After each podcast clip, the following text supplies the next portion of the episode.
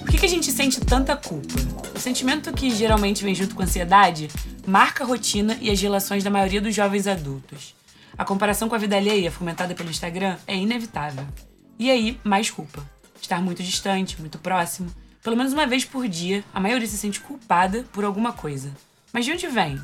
Nas relações interpessoais, isso pode ter a ver com seu caráter. Um estudo britânico apontou que as pessoas que mais se antecipam à culpa são as mais confiáveis, pois evitam gestos nocivos com quem está à sua volta. O estudo não discute, entretanto, até que ponto isso é saudável.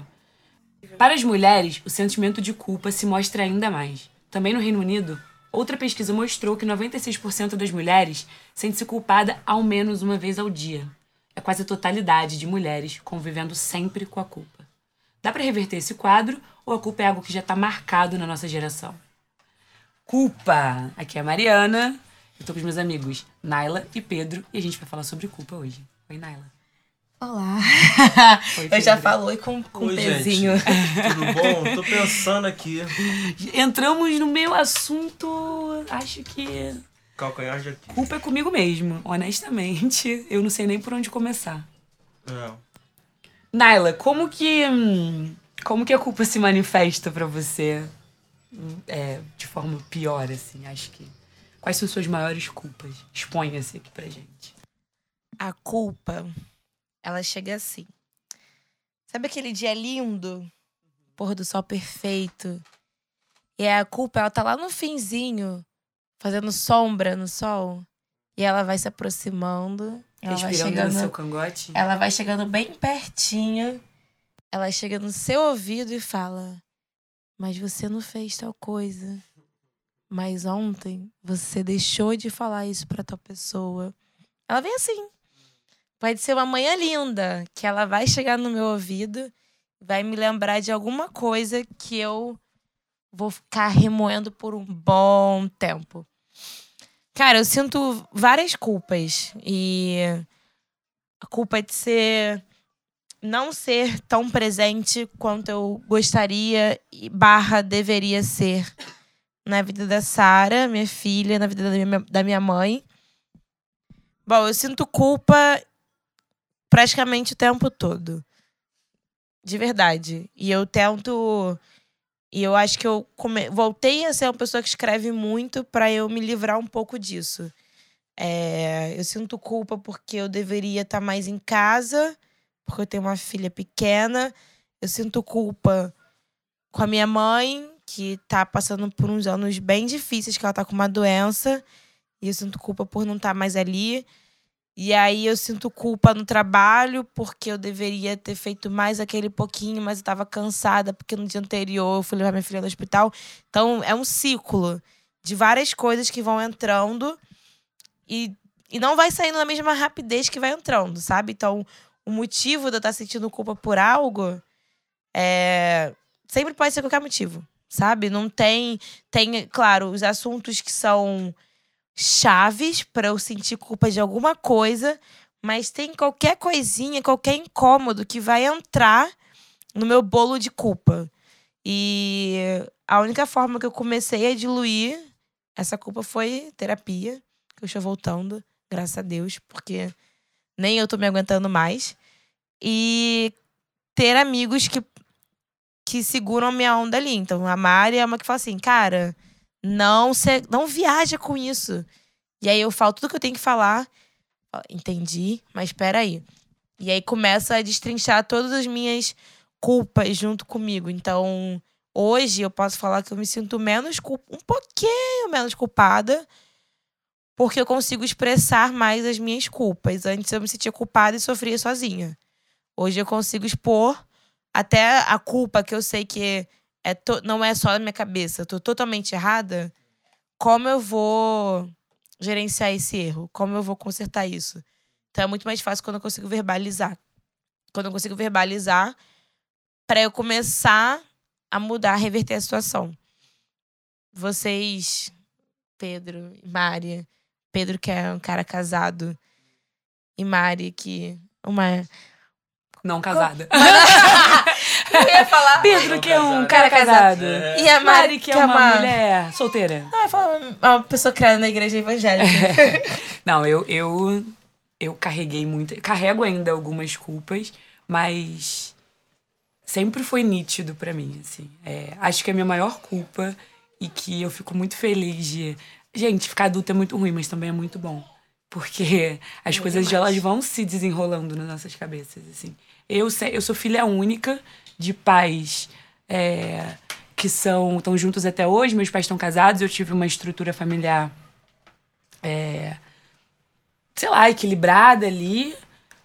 Mas eu vi os meus pais a vida inteira sacrificando tempo, saúde e dinheiro para que eu pudesse fazer tudo que eu podia, até onde iam essas possibilidades. Então eu estudei até certo ponto no colégio particular, e aí depois eu fui fazer intercâmbio, é, depois eu fui para uma faculdade mais cara. é, eu não precisei trabalhar até eu entrar na faculdade, vamos lá, eu já tinha 20 e poucos anos aí, 21 anos. Mesmo depois que eu comecei a trabalhar, eu nunca tive a obrigação de ajudar em casa, é, de pagar as contas e tudo mais. É, meus pais sempre trataram eu estar trabalhando como isso já é o suficiente para ter um peso a menos. Então eles nunca nunca é, nunca me pediram para contribuir, muito pelo contrário, até depois que eu estava trabalhando, minha mãe estava sempre ali me dando suporte. Depois que eu saí da faculdade e que eu comecei a ficar mais velha, eu acho que você todo mundo passa pela fase de que primeiro seus pais são seus pais. Depois você começa a se dar conta que eles são indivíduos. Indivíduos que têm sonhos, indivíduos que têm hobbies, indivíduos que gostam de gastar tempo fazendo nada. E quanto mais eu fui fazendo as coisas que eu gostava e viajando e me descobrindo, descobrindo meus hobbies, mais eu comecei a olhar para trás e lembrar da minha mãe empregada doméstica trabalhando 12 horas de segunda a sábado, para que eu pudesse comer, para que eu pudesse estar vestida, o meu pai trabalhando, sei lá, no estaleiro, num calor de 40 graus e chegando em casa tudo queimado. Meu pai se aposentou por invalidez porque se machucou. Então, quando isso, e agora a gente volta aqui ao nosso ao nome do nosso podcast, bateu, foi devastador pra mim. Devastador.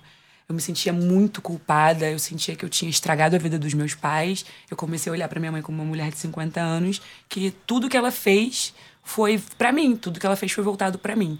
Isso atrapalhou muito o nosso relacionamento, porque com essa com essas expectativas essa culpa é gerada por causa de uma expectativa que também não era só coisa da minha cabeça. Eu fui criada ali, tipo, filha única, de uma família. é, é, de uma família de periferia, de gente que não tem grana, que precisa dar certo, que precisa ir, que precisa avançar, que vai ser a salvação da família, que vai se formar, a que fala línguas, a que viajou para fora. Então, eu tinha esse peso, os meus pais colocavam esse peso sobre mim e foi devastador. Porque quando eu, eu me dei conta de que eles eram indivíduos também, eu falei, cara, é isso, assim, não importa o que os meus pais fizeram até hoje e o quão legal isso foi e até onde eu cheguei, minha mãe não vai ter mais 24 anos. Minha mãe não vai ter mais 30 ou 35. As coisas que ela queria fazer com 35, acabou, ela não vai mais fazer, ponto final. Agora ela vai fazer outras coisas com 50. E isso me deixou muito, muito, muito muito angustiada, assim. E aí eu saí de casa, na- mais ou menos na mesma época, e a gente já não estava mais tão próximo, a gente começou a brigar muito, e aí no topo disso eu comecei, a me comecei a me sentir a filha mais ingrata do mundo, porque os meus pais tinham exigências, quanto mais eles exigiam, menos boa vontade eu tinha, quanto menos boa vontade eu tinha, mais culpada eu ficava. Então era um ciclo de não querer passar tempo com os meus pais porque eles me cobravam demais e me sentir culpada porque eu não passava tempo suficiente com os meus pais. Foi surreal. Bom, fui fazer terapia. Minha mãe foi fazer terapia. E depois de alguns meses, eu finalmente consegui sentar e conversar com ela. Falei, olha, é, eu me sinto muito mal sobre todas essas coisas. A gente chorou, ela me pediu desculpas, eu pedi desculpas e foi libertador. Hoje eu ainda tenho um pouco disso, carrego um pouco. Eu cresci na igreja evangélica, a culpa cristã é verdadeira, é presente, me afeta até hoje.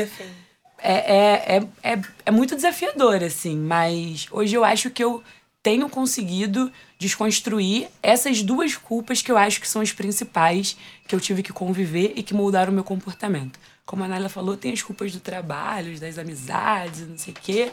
Mas essas são mais suaves e eu acho que eu até consigo administrar com alguma. Sim. Com alguma, algum jogo de cintura ali. Essas coisas já não me derrubam mais, como me derrubavam um ano atrás. Então também é um processo super novo, não é uma coisa que eu. Que, eu, que tá dado e que eu super sei a técnica, nem sei se tem uma técnica para isso. É, mas quero falar aqui de novo que culpa é um, um sentimento absolutamente destrutivo e inútil. Sim. Muito diferente de responsabilização, muito diferente de entender os seus vacilos, muito diferente de voltar atrás e assumir que errou. Culpa não serve para absolutamente nada. É, é, a minha relação com culpa é, é muito relacionada ao tempo, assim, sacou? Eu acho que tanto em, em pequena quanto grande quanto larga escala. Eu me, culpo, eu me culpo muito quando eu perco tempo em casa, sobre um outro problema que de repente a gente pode até falar aqui sobre procrastinação. Isso, isso me. me- isso me. me- Isso me. me, a- eu tenho uma agonia muito grande quando eu, quando eu sinto que eu tô perdendo tempo em coisas Gatilho! fúteis. Em, em coisas fúteis que eu poderia estar rendendo em outros lugares. É, isso, isso em pequena escala. E em larga escala, quando eu vejo um pouco mais para trás, nesse, nesse período aí dos, dos 17, 18, entrada de faculdade até hoje com 28 anos de idade, eu me culpo muito por não por não ter realizado uma imagem de ter de, de realização própria que eu lá na minha cabeça eu acho que eu já poderia ter conquistado em alguns lugares, sacou? É, sempre fui um cara que tive muitas Obrigado mais uma vez, Fernanda, psicóloga. Vantagens, não privilégios, tá ligado? A, a Fernanda, psicóloga, me deu um papo muito reto. Ela falou assim: Pedro, preto não tem, preto não tem privilégio, tem Pode vantagem. crer, né? Vou parar de falar privilégio, vou falar vantagem. Preto agora. não tem privilégio, preto tem vantagem. Gente É tem verdade. algumas vantagens e eu, eu- com relação aos outros, mas privilégio, É isso- verdade, isso não é é muito nosso. Privilégio assim, é estrutural, né? quando ela mandou essa, eu falei assim: caralho, tirou um, 10 quilos de, de, de culpa da minha, das minhas costas, mas enfim. É, voltando às questões das vantagens, sempre tive, sempre tive vantagens muito boas, assim, sempre tive grandes oportunidades, grandes entradas em bons lugares, é, consegui estudar em bons colégios, consegui fazer uma boa faculdade, só que, enfim, não me achei naquele lugar. E eu me culpo muito em não ter tido uma coragem em fazer uma mudança em um, em um tempo. em, em, em- em menos tempo, sacou? É, eu acho que eu poderia ter feito uma mudança de repente para comunicação quando eu tinha 21 anos de idade, só que eu fiquei sempre protelando aquilo, protelando, protelando. Ah, não, acho que vai melhorar, acho que vai melhorar, acho que vai melhorar. Com 21 você não sabia as coisas que você sabe A hoje. gente não sabe de porra nenhuma hoje. Imagina a gente com 17, 20 anos de idade, sacou? Então a gente vai sempre colocando essas coisas na balança, mas ao mesmo tempo a gente, a gente vê que a vida vai, vai afunilando para as coisas mais sérias e vai de fato batendo. E, e é natural que você coloque esse, esses, entre aspas, erros que você cometeu no passado no, seu, no que está acontecendo agora. Assim. E uma coisa relacionada a mais relacionamento familiar, principalmente com meu pai e com a minha mãe, é, eu acho que eu demorei a ter um amadurecimento dessa. de entender que a vida tinha batido lá pelos meus 22, 21 anos de idade.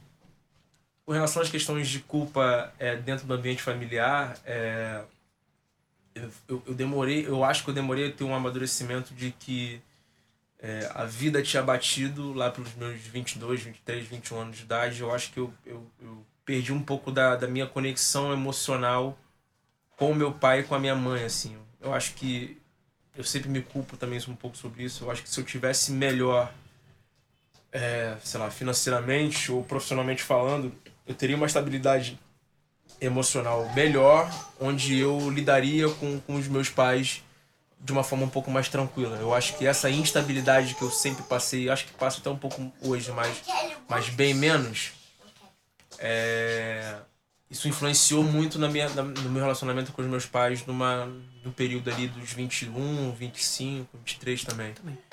E eu acho que a forma como eles colocaram pra mim que, cara, tipo assim, tô cansado disso, tô meio de saco cheio dessa parada, foi meio que um afastamento, sacou?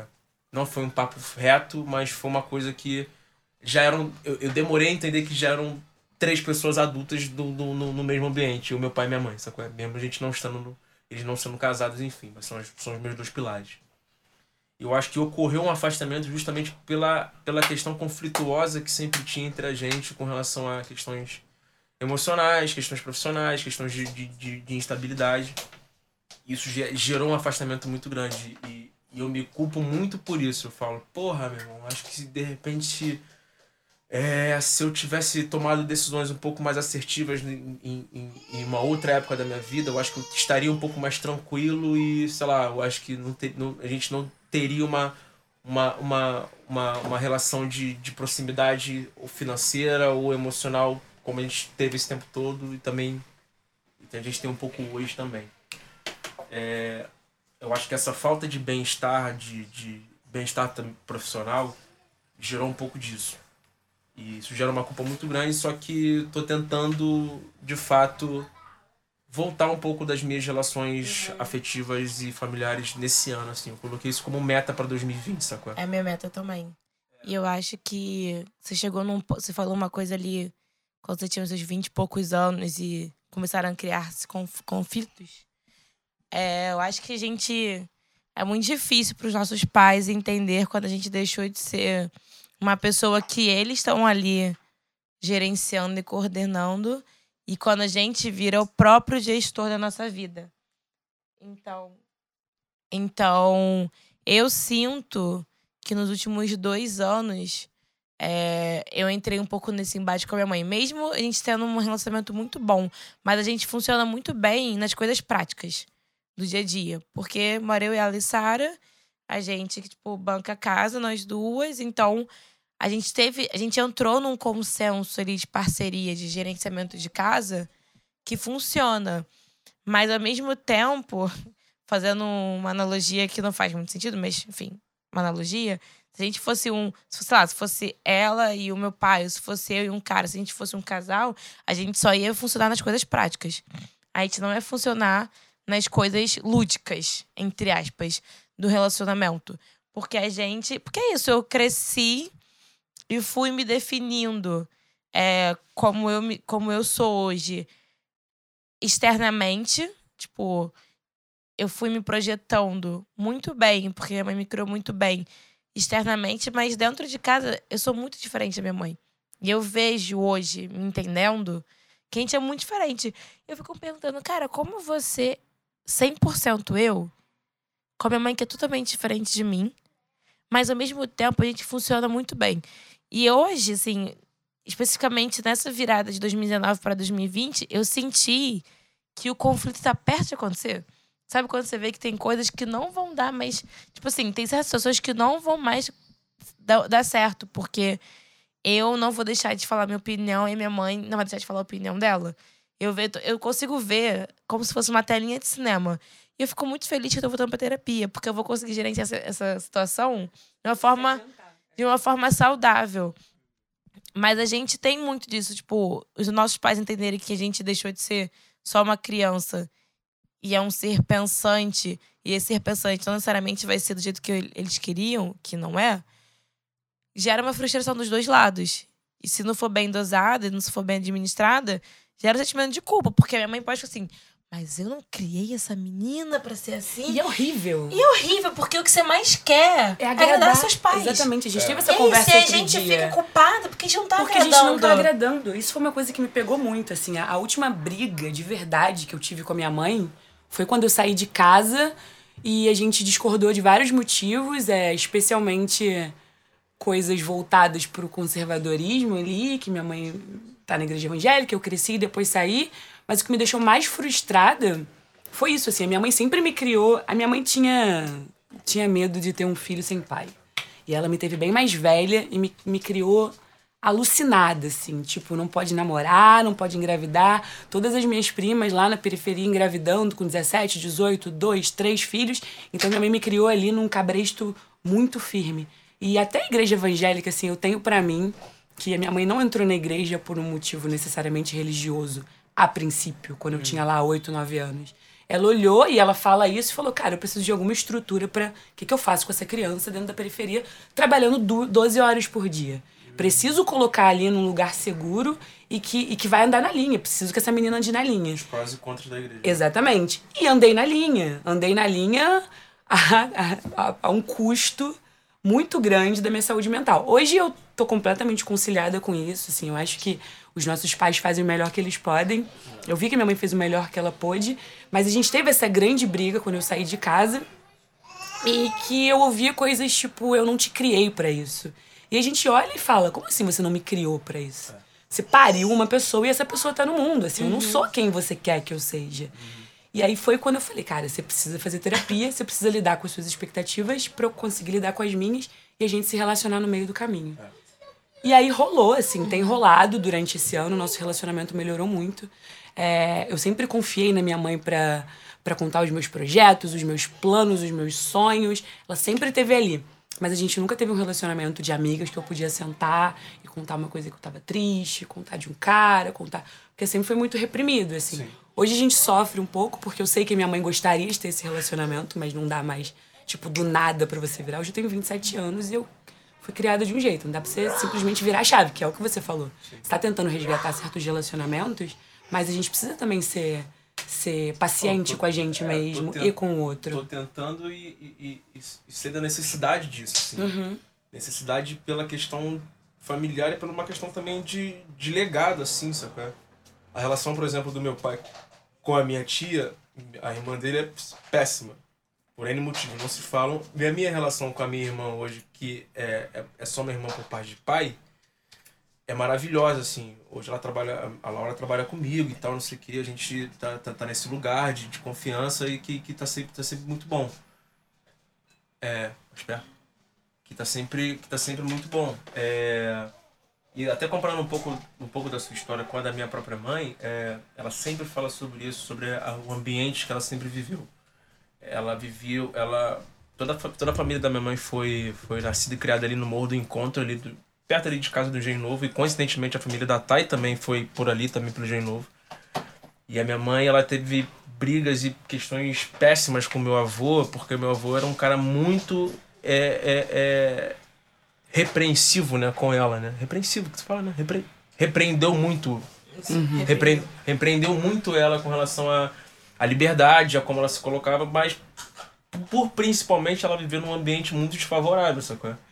Onde na década de 70, 80 já era ruim, a favela já, já tinha um estigma muito, muito pesado de, de bandidagem, de, de, uhum. de mulheres que iam pro mal, pro mau caminho e tal, e meu, e meu avô nunca, nunca quis isso. Então sempre tiveram muitas, é, muitas questões dentro de casa. E a minha mãe comigo, ela falou assim, cara, eu acho que meu filho tá vivendo num lugar melhor. Eu acho que eu não, eu não quero que, que, que repreender tanto meu filho quanto o meu, o meu pai me repreendeu, porque eu acho que aquilo fez muito mal para mim, mas eu dou, ela sempre fala isso, tipo assim, toda, toda, toda vez que eu tô com ela, a gente fala do meu avô, ela fala isso. Assim, cara, eu dou graças a Deus pelo meu pai, pelo teu avô ter me feito aquilo, nunca ter me deixado sair para brincar na rua até os meus 16 anos de idade porque eu provavelmente não estaria aqui, aqui hoje, assim. Ela fala, pô, eu tenho uma vida hoje confortável, eu não sou rica, mas eu saí do, do, do ambiente muito desfavorável. Isso aqui para mim é uma vitória. Ela morar num apartamento de aluguel legal no, no, no 28 de setembro, tem um emprego ok, mas muito diferente daquele lugar. E, quando, e, naturalmente, quando a gente vê é, essas histórias de, de superação dos nossos pais, que vieram de, de situações favoráveis e tal, que mudaram que furaram uma bolha social, sacou? É? A gente automaticamente se coloca numa posição de que, porra, meu irmão, a gente tem que realizar tem que dar certo. ontem. É, isso tem que dar certo. Não tem, tem motivo para dar errado. eles que saíram, tipo, de um estado de muito, muito problema social, muito, muito problema de grana, muito, muito precário. Se eles conseguiram passar por isso, tipo assim, cara, meu, a minha mãe teve até suas vantagens, assim, porque minha avó e meu avô ralaram muito. Então a minha mãe ainda começou um passinho na frente em relação ao meu pai. Mas o meu pai, assim, com 13 anos, ele vendia jornal. É. Tipo, ele, ele, cara, ele trabalhou muito, muito, trabalha muito. E quando ele tinha uns 17 anos, assim, meu avô era testemunha de Jeová e o meu pai era do candomblé. Então, assim, meu pai sempre gostou muito, mas ele nunca foi em nenhuma casa de candomblé porque meu avô não deixava. E quando ele resolveu romper, assim, com o meu avô, meu avô falou assim: tudo bem, você pode namorar embaixo desse teto, mas não, você não vai ter dinheiro para nada. Você que faça o seu dinheiro Porque se você quer viver a sua vida nas suas regras, então o dinheiro tem que ser. É, tem que vir de você, não vir de mim. E aí foi quando meu pai começou a trabalhar muito mais. E ele me contou uma vez, quando ele tinha 17 anos, que ele estava já estudando para fazer vestibular. É, que foi uma das situações que, que a gente se vê, né? Sem grana nenhuma, sem suporte. Meu pai nunca foi uma pessoa de muitos amigos, então, assim, sem suporte de amigo, com uma família que tem uma visão de vida totalmente diferente da sua. Ele falou assim, cara, porque eu tô vivo, sabe? Tipo, ele ficou se questionando muito. Por que eu vim para esse mundo? O que eu tô fazendo aqui? Qual é o sentido de eu estar tá aqui? Porque eu não vejo. Não vejo o menor sentido. E aí, enfim, ele passou pra faculdade, fez faculdade, tudo mais. E anos depois, era o meu pai o cara que meus avós sempre recorriam. Não importava, assim, o motivo. Desde pra almoço de domingo, ah, sua avó precisa ir no hospital, sua tia tá sem grana. Então, meu pai acabou virando o cara que, que cumpriu esse papel de gerir a família. Mas eu sei é, que ele vive, e por muitos anos ele viveu muito, eu acho que a minha mãe ajudou muito nisso também. Ele vivia na culpa de, tipo, não ter sido o cara lá, não foi o filho que foi da Testemunha de Jeová, não foi o filho que fez a faculdade que o pai queria, mesmo que nenhum outro irmão tenha feito faculdade, tipo assim. Ele foi o único que fez faculdade, meu avô queria determinar qual era a faculdade que ele ia fazer, ele não quis.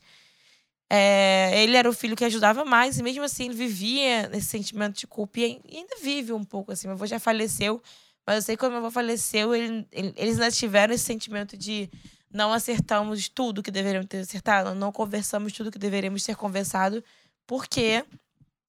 É, enfim, porque não. Não, se tinha, não, tinha, não se tinha essa preocupação como a gente tem agora também. E homens não conversam muito, né? É, e homens não conversam muito, ainda tem essa questão. É, mas. E aí, Pedro? Seu primo tem 25 anos, passou no concurso público, comprou é. um apartamento no Leme e tá ganhando 40 mil. Réveillon em Milagres, Réveillon em Milagres. Réveillon em Milagres. Réveillon em Milagres, Réveillon... foto pra cacete Carnaval em Caraíva. Porra. E tu, Pedro? E tu? Como lá. é que você lida com, com, com essa comparação? a moeda pra vir pra Niterói com... pra gravar o podcast. Cara, é, eu lido mais ou menos com isso, mas eu acho que cada cabeça é um mundo e eu acho que na cabeça dessas pessoas que teoricamente estão bem sucedidas, eu acho que elas também têm culpas em alguns lugares também, sacou? Então eu, eu, eu aprendi e eu coloquei dentro de mim que a, a vida de ninguém é perfeita, sacou? E, e em, algum, em alguns ambientes a vida da, das pessoas vão estar de fato melhores, de repente financeiramente a vida daquele brother meu que foi criado comigo está um pouco melhor, mas sempre vendo que foi por único exclusivamente mérito e esforço dele assim. Quando me dá, quando quando é uma questão de amizade, eu fico eu, eu, eu não gosto de me comparar, eu acho que eu sempre vejo com uma admiração muito grande é, amigos de infância, por exemplo, tem um amigo meu que é, que é o Danilo, o cara que é médico, por exemplo, o cara que veio. A gente sempre estudou em colégio particular, só que ele era um cara mais, mais desfavorecido financeiramente de, de todos nós, assim. E o moleque sempre foi muito inteligente, muito dedicado, foi pra UF, estou lá seis anos na UF, medicina e tal. Hoje ele é um cara que é, eu acho que ele ainda não está realizado como, como, como médico, porque eu acho que ele pode render, ele sabe que ele, que ele vai render em outros lugares só que ele é um cara que naturalmente, financeiramente, ele vai estar melhor do que todo mundo, porque ele é um cara que é médico, sacou? Comparado e... com os publicitários. Exatamente. E, e vendo isso, olhando para trás e vendo que ele tá, porra, muito melhor de grana do que eu, e a gente sempre tá muito perto e, trocando muito com relação à vida, eu fico extremamente feliz por ele, sacou? E não me sinto culpado comparando a minha vida com a, com a dele. Sinto, porra, é, é uma, uma admiração muito grande que me faz correr muito mais, sacou? É, com relação a outras pessoas, principalmente no mundo de fantasia que a gente vive nas redes sociais, que gera culpa pra gente toda, todo, todo, a todo momento, que todo mundo nas redes sociais coloca aquela foto maravilhosa, aquela, aquele é sorrisão. Só o creme de la creme. Creme de la creme. Duas semanas eu... pós-recesso, tá onde? Né, tá ainda na Bahia. Tá na Bahia, tá tem na gente Bahia que tá na Bahia até agora. Tô lá até agora, o emprego tá garantido. A galera tá na Bahia, Bahia. agora. Pô, tá maravilhoso. Impressionante, acampado lá em Moreré. E quando você não, e quando você não está nesses lugares, tu fica assim, cara, que, que, que, que aconteceu que eu não tô lá ainda agora? Mas é. O que, que eu não fiz? É, Essa é a pergunta. O eu, que, que eu eu, não fiz? eu prefiro, pra, pra não, pra não é, me gerar culpa, e principalmente também é, sentimentos ruins como, como a inveja, que é natural, que todo mundo sente, isso- isso- eu acho que isso é, é uma isso que eu ia coisa falar que. também, na, em vez de uma parada... É uma coisa natural. Eu acho que Corriqueira. você, você sempre se coloca no, naquele, naquele lugar e você quer ter aquilo, e acho que naturalmente você vai sentir uma, uma inveja.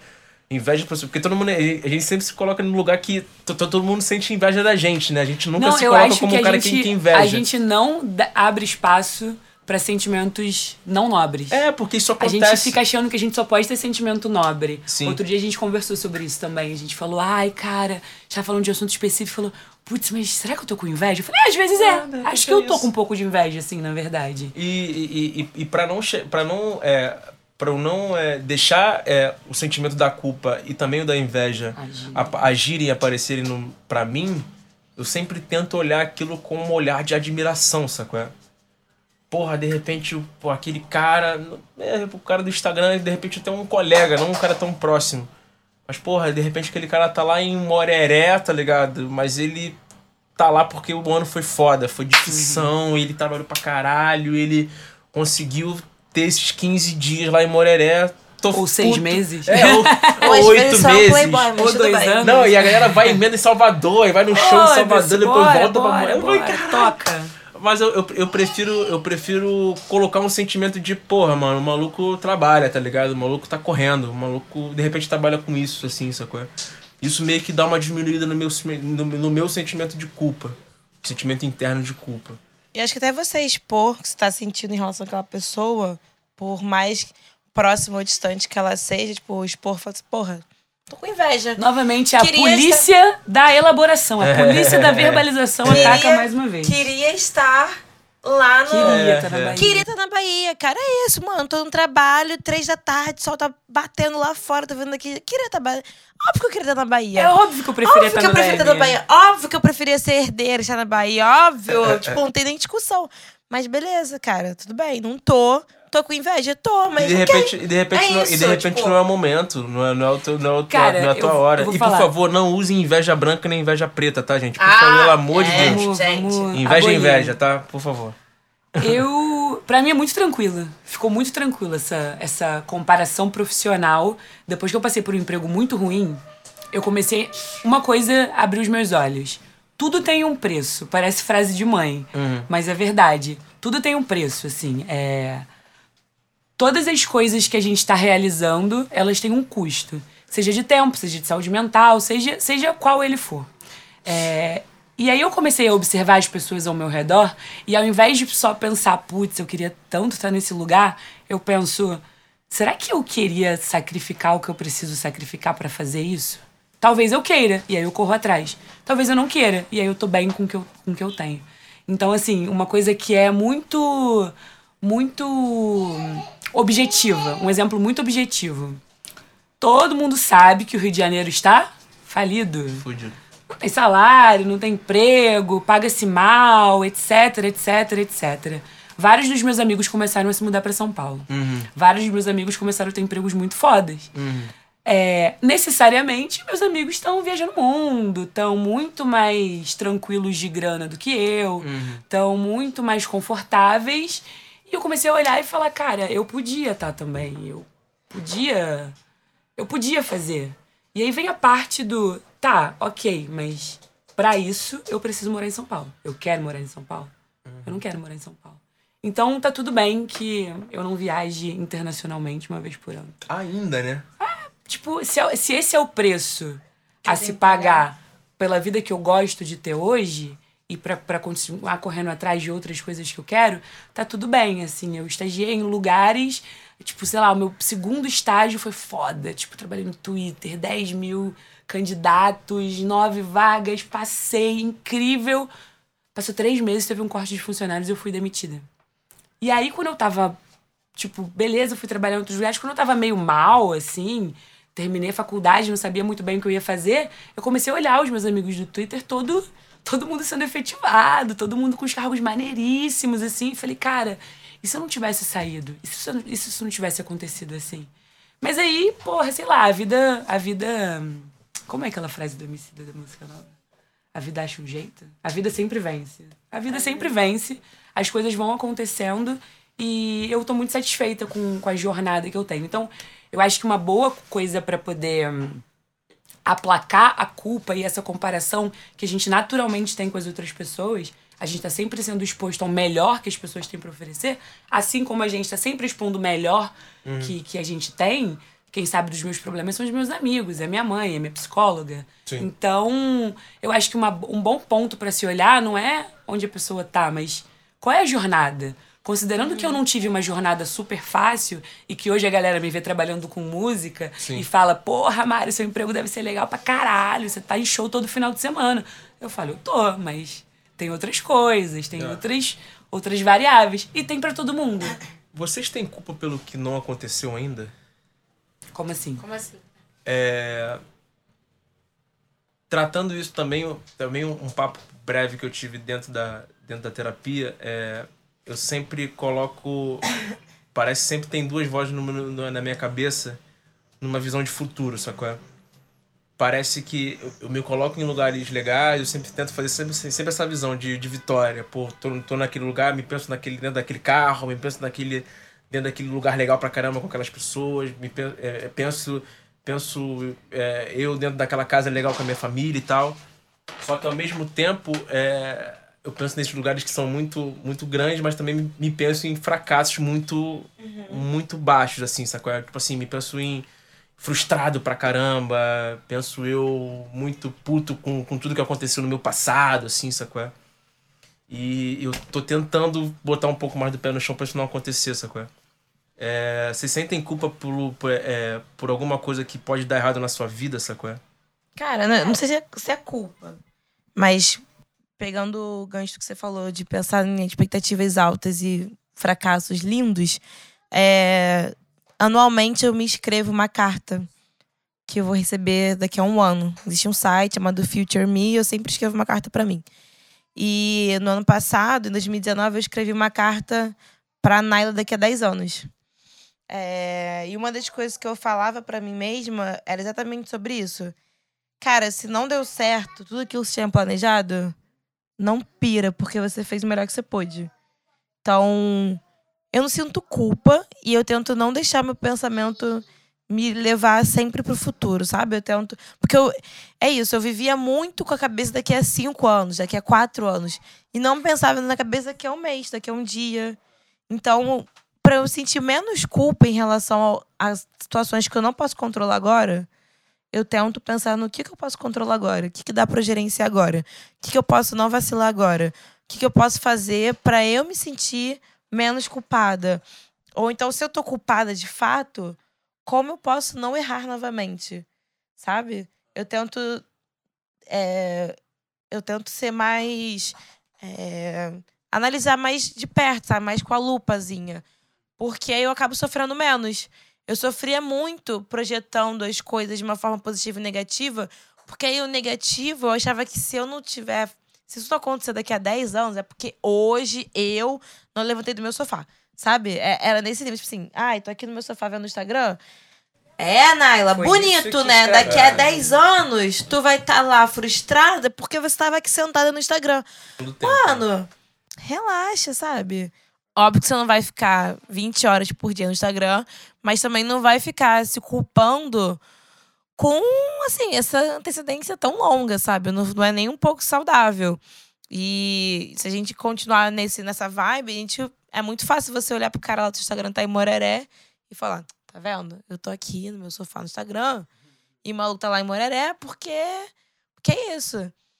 É, eu tinha muito medo dessa entidade fracasso, assim muito medo, assim. Eu, eu, eu adolescente e pós-adolescente, assim, comecinho da faculdade, eu tinha aquele pesadelo que era tipo, sei lá, eu vou acordar daqui a 30 anos e vou olhar e eu vou ver que nada, nada, não tá nada bom, assim. Eu fracassei, eu não fiz nada do que eu queria e eu vou me arrepender e eu vou viver uma vida ruim. E também tinha sonhos muito mais loucos, assim.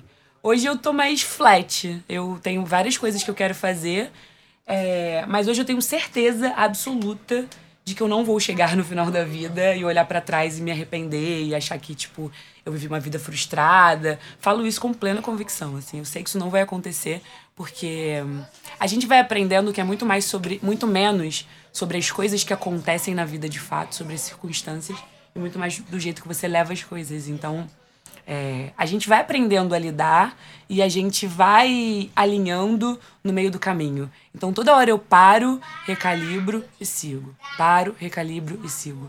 Então pode ser que eu me arrependa de coisas pontuais, mas esse grande sentimento de, de fracasso ou do que pode ser eu não sei, eu vivo uma vida ótima hoje, por exemplo. É, com 27 anos, eu tenho uma vida ótima. Eu não ganho tanto dinheiro quanto eu gostaria, tipo, eu tenho ali minhas dívidas, eu tô meio apertada, mas eu sou muito satisfeita com a minha vida, uhum. com os meus relacionamentos, com a minha família. É, eu sou muito satisfeita no não, na não perfeição. Hoje eu olho e vejo que tá muito bom do jeito que tá. É, o importante é o importante é estar tá sempre elaborando e estar tá sempre tentando. Eu sou uma grande. Tipo, eu sou uma grande trabalhadora da vida, assim. Eu acho que tem um jeito melhor para viver, tem um jeito melhor para ser, e eu tô sempre atrás dele, tô sempre correndo atrás. Então, tudo de, de autoconhecimento e terapia e tarô e livro, eu tô sempre atrás não acho que eu vou chegar lá no final e ter essa sensação de, sei lá, tô frustrada agora. Eu tenho certeza, tenho certeza absoluta que você não vai sentir isso. Cara, gente, recomendo ser amiga da Mari, porque ela não só faz isso por ela, como ela faz isso pelos outros também. Ela enxerga isso nos outros. De... de, de fato, você refletir sobre as coisas não materiais e sobre os sentimentos. É muito mais importante. Eu acho que eu relaxei muito eu acho que eu relaxei muito profissionalmente, de uma forma positiva. É, em 2019, muito puxada pelo que, pelo que a Mari vem desenvolvendo na vida dela. Porque é isso, né? As pessoas se influenciam pro bem e pro mal. Graças a Deus, eu tenho mais influências positivas do que negativas. E me vejo muito mais tranquila. E... Porque também é isso, né, cara? Eu cheguei num, num nível profissional com 20 para 20, 24 para 25 anos, que eu nem achava que ia rolar tão rápido, as coisas foram muito mais rápidas do que eu planejei. E é muito bom você dar de cara com a situação e falar assim: eita, será que era isso mesmo? Porque também é isso, né? Você tem várias projeções profissionais, as coisas acontecem e você fala assim, cara, talvez fosse bem desse jeito. Que aconteceu um pouco comigo. E, e assim, não focar tanto é, no meu, na minha realização profissional e se na minha realização como pessoa, com os meus amigos, com a minha família, fez com que a realização profissional que eu achava que eu queria e não era, ser mais leve. Porque eu falei assim, cara, beleza. Tipo, consegui dosar as duas coisas. Não sou a profissional que eu queria ser, mas tá de boa. E, não, isso, e tô muito mais próxima do, de outras questões da minha vida que são que estão dosando ali. Estão balanceando a minha saúde mental. Mari, você acha que você sente mais culpa porque você é mulher? Cara, eu acho que sim, né? Eu, eu... Bom, as evidências estão aí para provar. Eu acho que eu nunca refleti tanto sobre isso. Mas eu vejo, com certeza. Assim. Eu vejo na minha história, eu vejo nas pessoas que me rodeiam. Eu vejo lá naquela história do, do trabalho invisível, né? Como é que fala? Tipo. A carga mental. Minha, meu pai foi um cara presente, tava lá pagando as contas, mas quem segurou a onda era sempre minha mãe. Quem sabia que tava doente, quem sabia que a meia tava trocada, quem sabia que precisava levar pra escola, quem... era sempre minha mãe. Então, eu acho que eu não tenho, assim, tipo, na minha família não tenho muito uma comparação, porque eu sou filha única e filha mulher. Não sei como seria se eu tivesse um irmão homem, mas eu vejo isso nas relações. Eu vejo que. Hum, eu vejo nas nossas relações de amizade, por exemplo, que a gente. Vamos lá, eu já sou uma pessoa mais proativa e com a tendência de querer resolver as coisas. Então, no nosso grupo de amigos que invariavelmente tem homens, e especialmente homens héteros, a gente vê que, cara, se você se deixar, eu faço tudo. Uhum. Se deixar, eu tô resolvendo. Se deixar, eu comecei a dividir ali aquela função. Se deixar, sou eu que tô lá de madrugada recolhendo as coisas da festa, ou fechando isso, ou fechando aquilo, ou pensando na grana, ou pensando no que, que a gente vai comer. Então, rola essa, essa, essa responsabilização que, por um Quase lado. invisível. É, por um lado, qu- qual é o sentimento, assim? Ninguém tá me obrigando a fazer nada, por outro lado, se você não fizer, não sai. Eu acho que ser mulher se resume também a esse pensamento. A constante impressão de que se você não fizer, não vai sair. Se você não agir, não vai acontecer. Se você não se colocar, não vai, não, não vai andar. Então eu acho que, sim, é, tipo. Eu Nossa. percebo muito mais essa culpa Eu que. percebo muito essa culpa. Gente, ter um filho. É isso, você percebe a culpa. E assim, eu lembro em, em várias situações, estou vivendo uma agora, é, que eu não fui a pessoa que eu sei uma coisa tem que ser feita. Eu não dei o primeiro passo. é, e estou sendo cobrada para dar o primeiro passo. Falo assim, é, tô sabendo. Tipo assim, tô sabendo, tem que, dar, tem que saber, tem que resolver essa questão aqui. E aí o pai fala, mas não tá resolvendo. Eu falei, ué, você pode resolver. A criança não é só minha. Você pode resolver. Então é isso, tipo, eu eu sinto também que eu deixo muitas coisas irem rolando sem eu me sentir culpada, porque tem uma rede de apoio ali que não me deixa pirar com a situação. Mas coisas práticas, cara, sempre. E assim, e quando eu não faço essa coisa prática, eu me sinto quase culpada por não ter feito. Tipo, ah, eu deveria ter feito isso. Tipo, não, relaxa aí, mano. Tu já faz várias outras coisas práticas, sabe? Mas eu tenho sempre o bichinho ali me cobrando. E. Cara, fazer um parênteses aqui muito bom. E a Mariana vai ficar muito feliz, porque eu vou citar um livro que ela me indicou. Se tem livros que eu indiquei. Amiga, esse é o momento caminho pro chegou. meu coração. Eu não sei se eu vou saber citar corretamente, mas eu vou falar o nome do livro pra vocês pesquisarem. Eu comecei a ler As Boas Mulheres da China. E. Livrão. Assim, é um livro obrigatório, gente. Tô no terceiro, para... terceiro capítulo e o livro é intenso. Mas existe um diálogo muito interessante sobre a narradora principal e uma personagem do livro sobre o ideal de mulher. É... São mulheres de gerações diferentes. Então, tem, é importante ter esse recorte em mente. E a mulher mais nova, ela fala de tudo que, se, tudo que os homens pensam de uma mulher que seja perfeita.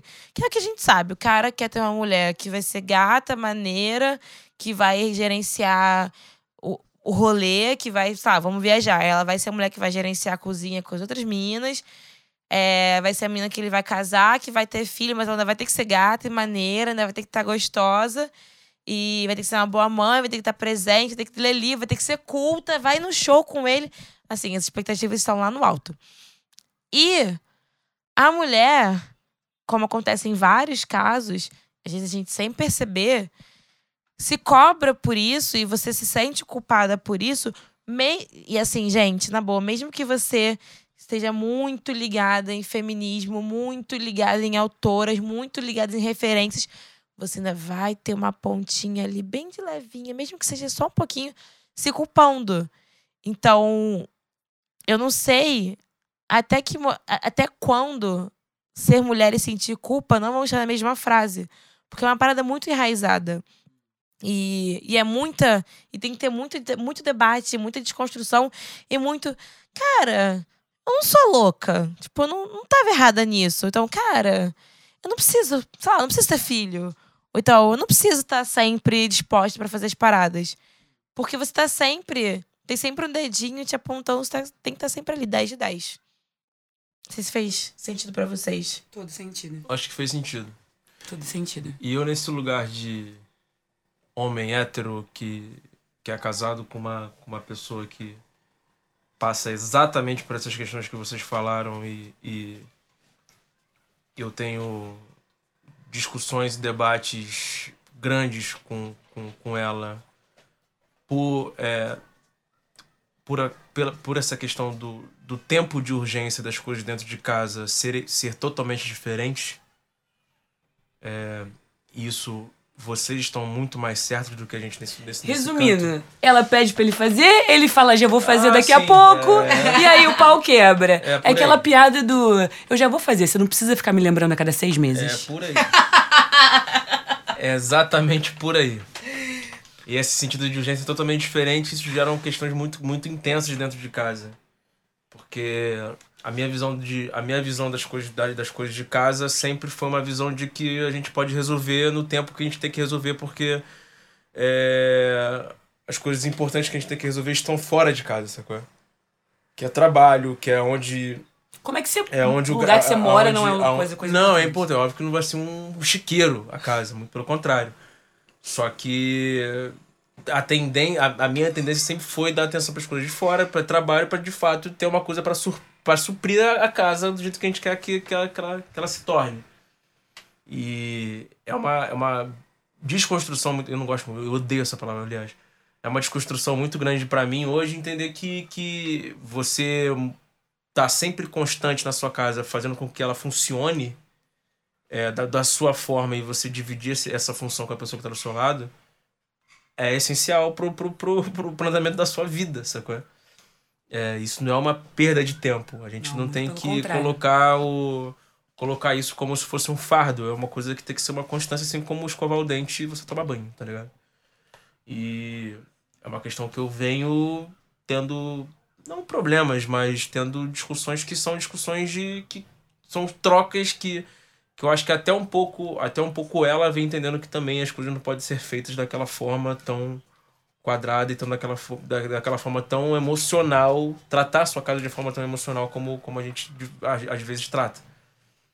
É... é uma função da mulher também, é, não uma função, mas é um ponto a se observar pelas mulheres, é essa infantilização dos homens. Porque se por um lado a gente está sempre fazendo e querendo que as coisas sejam feitas do nosso jeito, se você quer que a outra pessoa colabore, você precisa entender que ela vai fazer do jeito dela. Uhum. Ou seja, talvez uhum. o seu o seu seu cônjuge vá lá, nossa, cônjuge é uma palavra horrível. É. Talvez o seu parceiro vai lá e vai pentear o cabelo da criança meio estranho, assim, é. e vai botar uma roupa que não combina. Brother, deixa eu colocar, porque senão você vai ficar vestindo essa criança pro resto da sua vida. Uhum. Talvez o seu parceiro não coloque a lixeirinha do banheiro virada com um nozinho para dentro, mas coloque para fora. Se você não quer ficar botando o saco da lixeira todo dia no banheiro, você vai ter que deixar que ele faça, que a pessoa faça do jeito dela.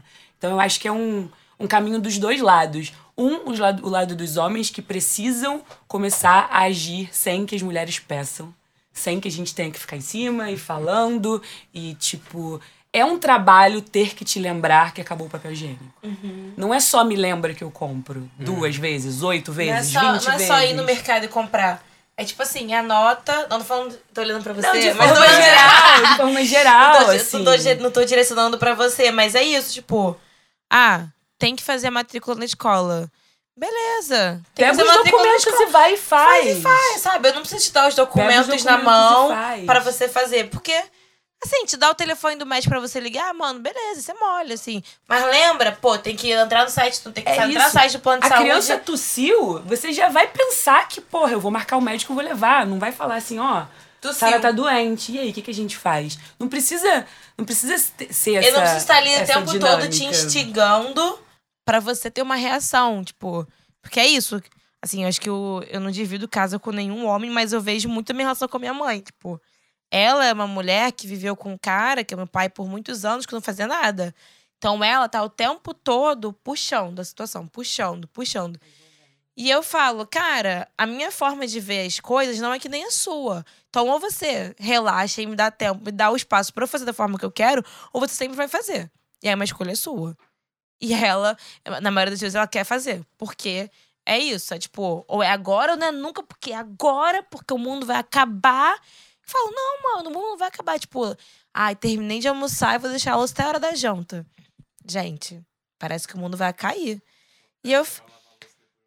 Eu sou péssima para lavar louça depois de almoçar, mas para minha mãe parece que é o fim do mundo. E existem várias mulheres em vários casais que acham também. Então, assim, tem que ter uma dosagem dos dois lados um lado precisa relaxar e permitir que o outro faça, o outro lado precisa parar de agir como criança e precisa ser cobrado o tempo todo. Sim. Então, acho que só assim a gente consegue aliviar o peso um dos outros e viver uma relação mais leve, mais saudável e que, cara, não sou mãe de barbado, não vou continuar sendo babá de ninguém. Uhum. Então as pessoas precisam acordar e realmente agirem de uma forma mais adequada. Com certeza. Gente, parece que a gente viveu uma vida nesse mesmo tópico, porque culpa é isso, né? A gente vai Eu poderia falar até amanhã sobre culpa Eu e fazer poderia um podcast também, de 8 horas. Mas o podcast de Mas hoje a acabou. gente não pode. A Podcast gente... culpa. Mas acabou, porque assim, né? Todo mundo quer fazer outras coisas.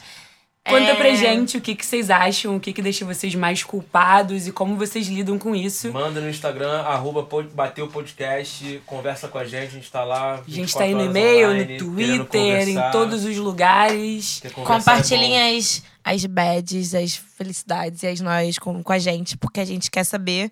É muito bom quando a gente percebe que, assim como você verbaliza e percebe que não é só você que pensa daquela forma, é muito bom quando a gente vê um coletivo de pessoas. Coletivo de pessoas, caraca. Quando você vê um coletivo. Um grupo de É pessoas. um grupo de pessoas, obrigada. É, trocando ideia sobre um assunto. Enfim, é isso. Isso. Um beijo, Muito obrigada. obrigada. Um Valeu. beijo.